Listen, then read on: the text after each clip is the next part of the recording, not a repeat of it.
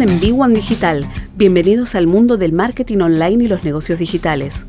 Estás escuchando a Néstor Muñoz y Maxi Gutiérrez. Estás escuchando B1 Digital.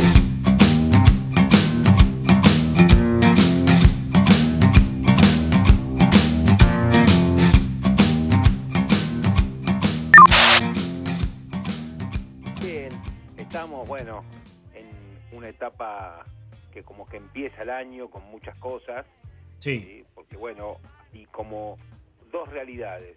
La realidad del que está en la calle, que camina, que necesita ganarse el peso, y el, el otro mundo, ¿no? El de los políticos que están, no sé, pensando eh, en su propia interna, en, su, Sí. en las elecciones, ¿no? Sí, eh, están en cualquier cosa menos en la realidad cotidiana de lo que le pasa a la persona que sale a la calle y uno, bueno, eh, a este hombre que, por ejemplo, tiene que este, estar una hora y media del día pensando a ver cómo hace su agenda para este, eh, llevar los chicos al colegio. por Sí, ejemplo, sí, ¿no? sí. del caos de tráfico que significa eso, porque bueno, son más coches moviéndose, eh, padres que están angustiados, que no saben si mandar a sus hijos por una hora y media. Si todo esto genera un, un gran caos eh, mental. Sí, sí. ¿no? Hoy por hoy las familias están más preocupadas a ver cómo pueden eh, sobrellevar este tipo de cosas y estas burbujas que este, en realmente pensar en productivo. Sí. Entonces, acá es donde, bueno, los emprendedores, obviamente, como siempre, el argentino se la rebusca. ¿sí? Es decir, el- la diferencia que hay a- en- con otros países y probablemente que haya algunas características que, bueno, es la que yo quiero compartir con, con vos esta noche, digamos, qué es lo que hace de diferente a un emprendedor argentino de lo que le pasa a- en otros lados del mundo. La primera cosa es que es auténtico. Sí. decir, el, el emprendedor argentino es muy auténtico, te dice la verdad, digamos, aunque y cuando te miente es tan auténtico que te das cuenta que te está mintiendo.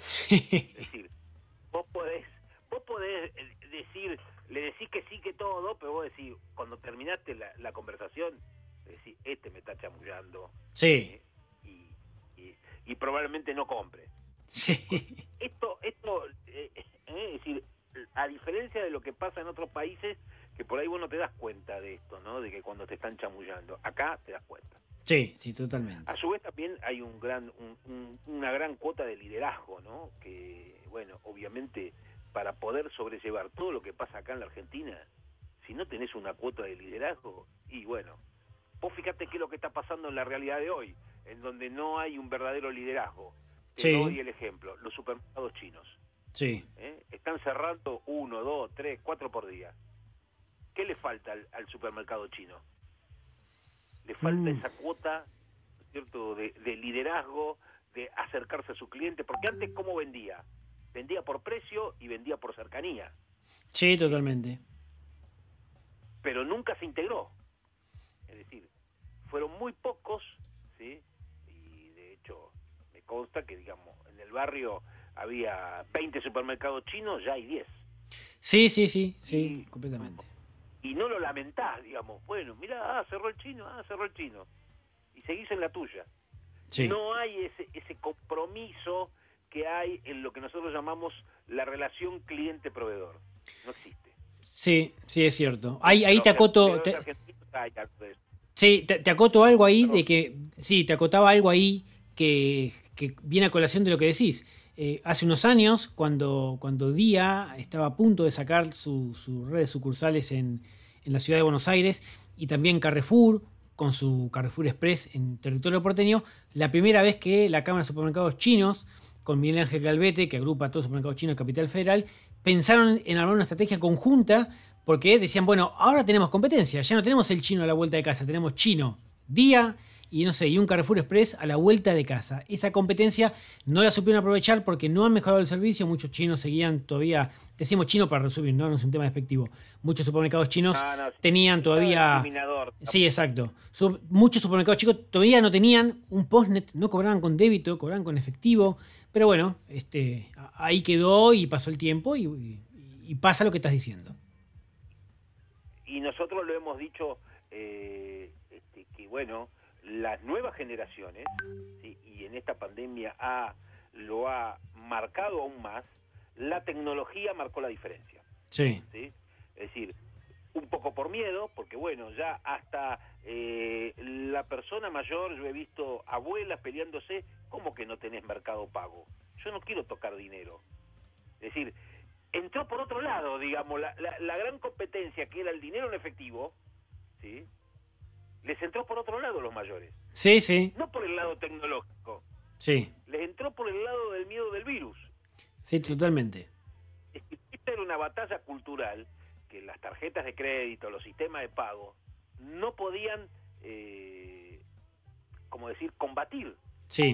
el uso del efectivo, el uso del efectivo, era, digamos, la, la guerra de las tarjetas de crédito, no era por las comisiones, ni mucho menos era por el uso del efectivo. Sí, exacto. Entonces, hoy cada vez más vos ves esto en la realidad de cada día, de que la gente este, no quiere usar dinero. Y aparecen hay una nota muy interesante el domingo en la revista de la Nación sobre eh, los bitcoins y las, criptomonedas, ¿no? Sí. Que bueno, obviamente ya están eh, todos los días o día por medio. Eh, mi hija me hace la misma pregunta. Pero papá, ¿cómo no invertimos?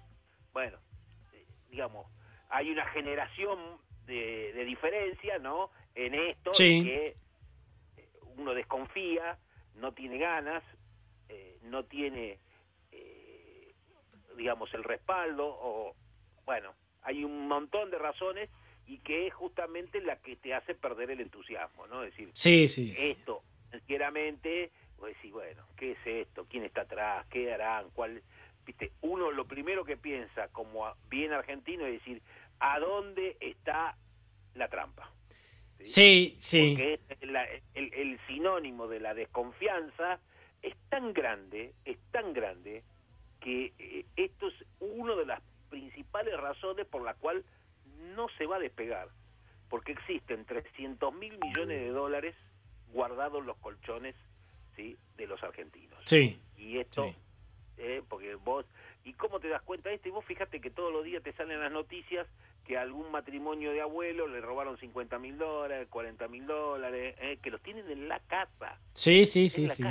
Sí ni siquiera en una caja de seguridad, porque si robaron una caja de seguridad, bueno, viste, decís, bueno, no lo tenés en la casa, lo tienen en la casa. Sí. O sea, vos fíjate que ese grado de desconfianza no lo combatís eh, fácilmente.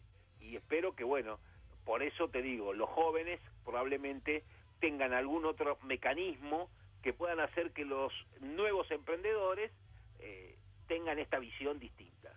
De hecho, bueno, te digo en algo que conozco, que es el, el, el rubro de la música, ¿sí? este, el otro día una banda de rock me vino a consultar cómo hacían para transformar en moneda lo que le habían pagado en Bitcoin.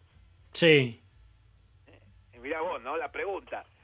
digo, bueno, esta, esta nunca me había pasado. Sí, sí, sí. Así que, eh, bueno, ya te la voy a analizar y la semana que viene, si querés, charlamos un poquito de esa, de esta criptomoneda y de criptomonedas, ¿no es cierto? Sí, porque... Sí, y, de hecho es un, es un espacio, bueno, hay, muchísimo por desarrollar, pero que o puede caer estrepitosamente en los próximos años o puede afianzarse de, cara a la eternidad y los gobiernos centrales acompañar con su propia moneda digital.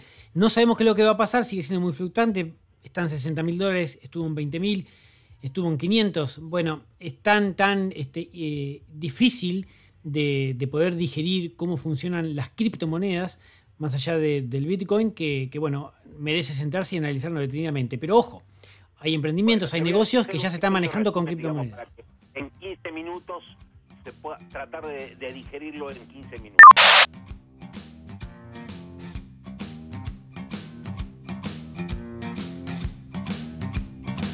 Este fue otro episodio de Big One Digital, Mentorías Marketing Negocios.